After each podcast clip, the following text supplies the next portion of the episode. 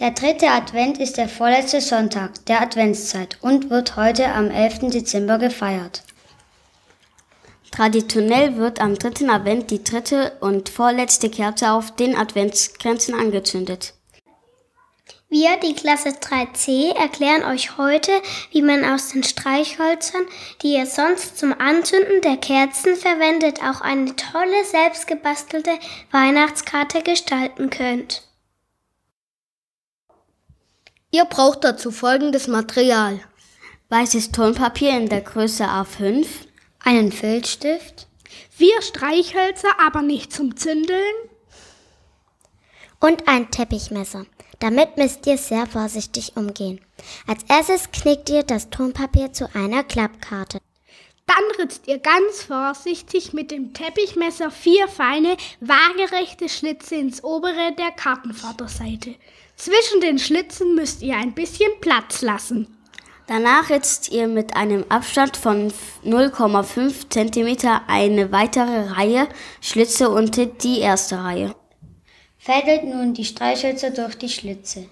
Zeichnet nun mit dem Filzstift Flammen über die Streichholzköpfe.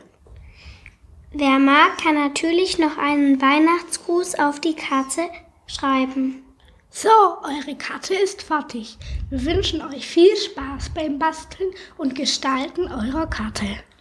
Nun geht es mit unserer Geschichte weiter. Sicher seid ihr schon gespannt, was Micha heute erlebt. Es wurde schon langsam wieder hell, als die Hirten sich endlich an dem Baby und dem friedlichen Anblick satt gesehen hatten. Nach und nach verabschiedeten sie sich und gingen aufs Feld zurück.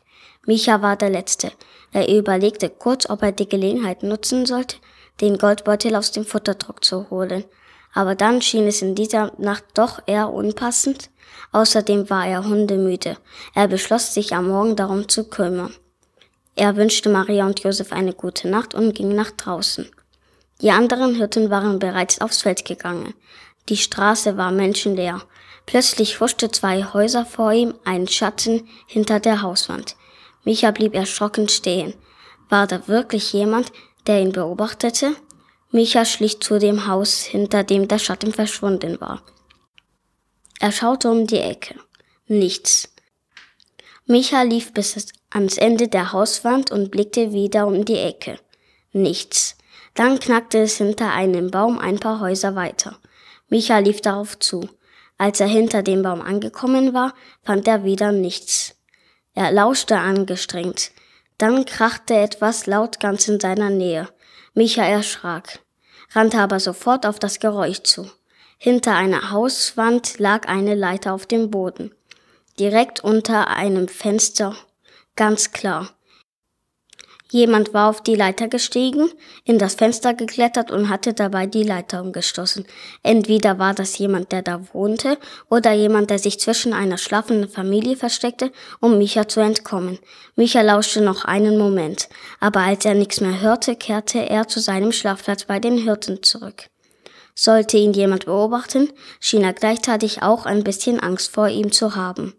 Also musste sich Micha zumindest für heute Nacht keine Sorgen mehr um sein Leben machen. Als Micha erwachte, war es heller Mittag. Die Ziegen sprangen munter um ihn herum, als hätten sie schon länger versucht, ihn aufzuwecken. Schafe Mist und Ziegenfuß, schimpfte Micha, als er bemerkte, wie hoch die Sonne bereits stand. Er hatte völlig verpennt, die Ziegen an die Tränke zu bringen. Alles in Ordnung, Ziegenhirte?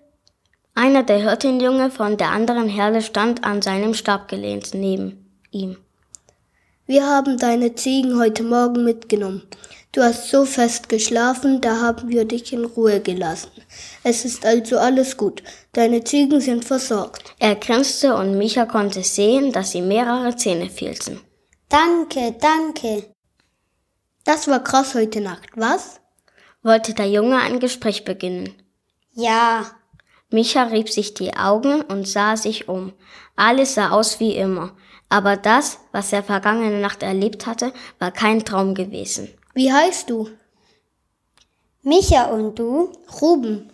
Er grinste wieder, und obwohl ihm so viele Zähne fehlten, sah das nett aus. Da grinste auch Micha. Aber schon im nächsten Augenblick riss er erschrocken die Augen auf. Aus dem Dorf sah Micha, wie Raphael mit schnellen Schritten auf ihn zukam. Noch war er weit genug entfernt. Schafe, Mist und Ziegenfuß, entfuhr es Micha, er musste den Goldbeutel holen. Wenn er Raphael schon wieder ohne Goldbeutel begegnete, würde es sehr schlecht für ihn ausgehen. Was hast du? Der Mann da, er ist ein Betrüger. Micha überlegte, wie er am geschicktesten an Raphael vorbeilaufen konnte. Ich halte ihn auf, rief Ruhm und ging mit seinem Hirtenstab langsam auf den Händler zu.